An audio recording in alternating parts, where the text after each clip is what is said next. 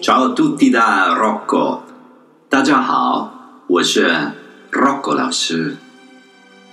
复活节马上要到了，所以今天我想解释给大家听，意大利人如何过这个节日。复活节是今年耶稣的复活，也是基督教最重要的一个节日。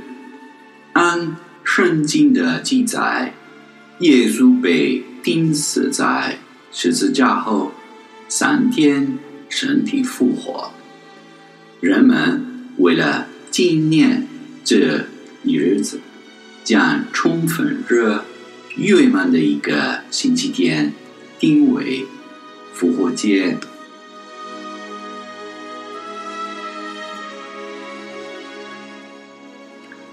Pasqua sta per arrivare, quindi vorrei spiegarvi un po' come noi italiani trascorriamo questa festa religiosa. La Pasqua è una festa celebrata da tutti i cristiani ed ha una data variabile, basata sui cicli lunari. Secondo la Bibbia, Gesù eh, viene prima crocifisso e dopo tre giorni risorge. Quindi la Pasqua è la festa della resurrezione di Gesù Cristo.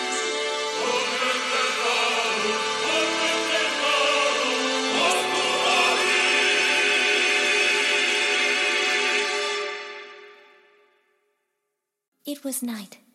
Jesus took his friends to a garden. There, Jesus prayed. And there, Judas carried out his bad idea. He led soldiers to the garden. He showed them where Jesus was. Jesus knew he would, and it was all right. Jesus went with them. You see, it was time for Jesus to die. God had planned it long ago. Jesus knew it would happen when he came to the earth. He came to take the punishment for all the wrong things anybody had ever done or ever would do, and now it was time The leaders did not believe he was God's son. They said, He must die because he calls himself the Son of God. It was a sad day for Jesus' friends.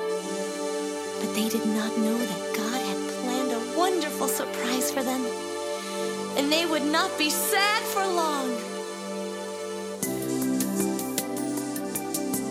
每年复活节的日期不一样的，今年是 三月二十几号，然后学校从二十四号到二十九号放假，学生很开心，因为他们可以休息去旅游。对意大利人来说，圣诞节是最重要的宗教节日。有一句俗语。Natale con i tuoi, Pasqua con chi vuoi。它是什么意思？圣诞节与家人一起，复活节与任何人喜欢的人一起。Quest'anno Pasqua si festeggia il 27 marzo e le scuole resteranno chiuse dal 24 al 29 marzo. Grande gioia per gli studenti perché potranno riposarsi e andare in vacanza. Natale per noi italiani è una festa molto importante e c'è un detto che dice Natale con i tuoi e Pasqua con chi vuoi. Quindi Pasqua è anche importante, però Natale è Natale. 圣诞节在意大利实际上是一个团圆节，一般都是家人团聚。 二复活节正在花开的季节，气候宜人，人们纷纷离开喧闹的城市，和朋友和家里的人一起到郊外或者旅游胜地去度假。特别是在复活节的第二天，这一天意大利语叫 Pasquetta，它的意思是小复活节。虽然复活节的日期每年不一样的，但是肯定是礼拜天。二，圣诞节每年都过在十二月二十五号。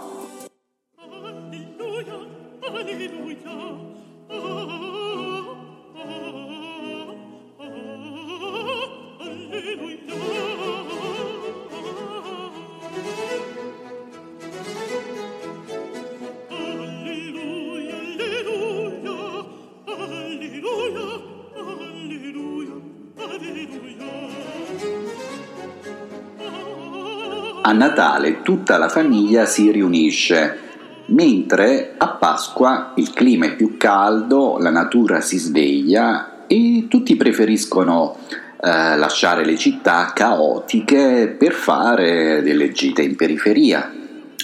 Questo accade in particolare il lunedì dopo Pasqua.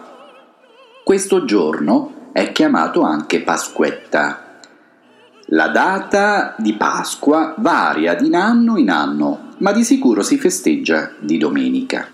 Invece Natale si festeggia sempre il 25 dicembre. 复活节有什么美食？意大利人也是吃货的国家，在复活节吃羊肉是每意大利人 家庭的习惯，烤羊排、喂羊肉，这些都成为了最诱人的佳肴。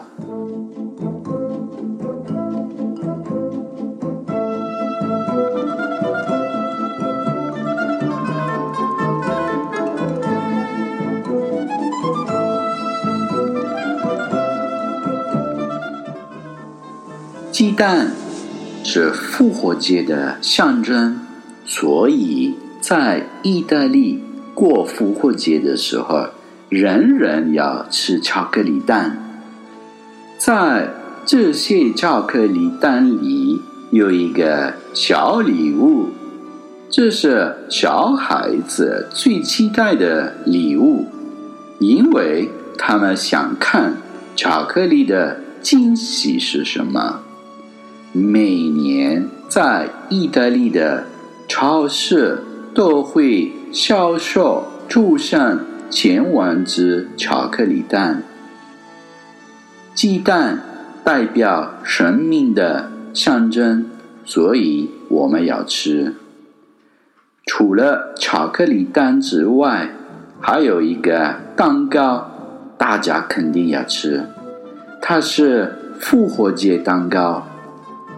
它是一个个子形状的面包，它是一个用黄油、鸡蛋、牛奶、面粉、糖、酵母、香草精为主要配料，在烤之前会在顶部加上杏仁和珍珠糖，口味很好。Cosa mangiamo di bello noi italiani a Pasqua? Gli italiani come i cinesi amano la buona cucina. A tavola non può mancare l'agnello, cucinato al forno o in altri modi. Le uova rappresentano la vita e quindi non possono mancare.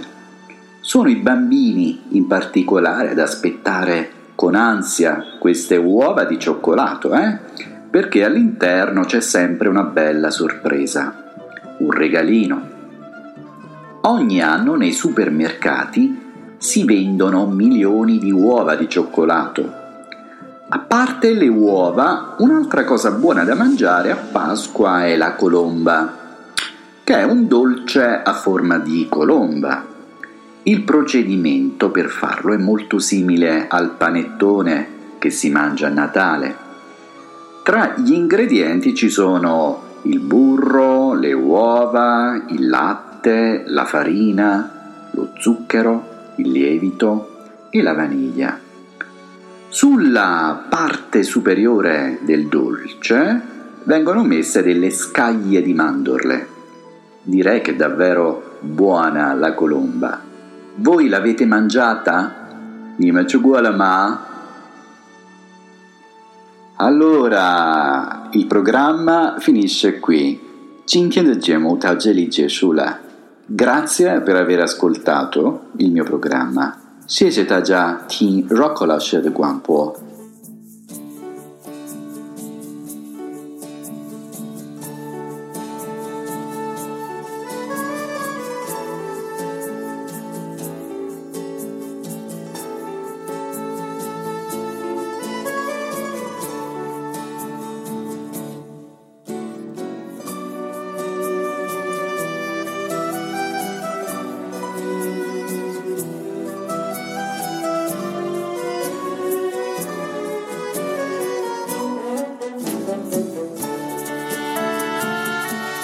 Radio Italy vi augura una felice Pasqua 2016.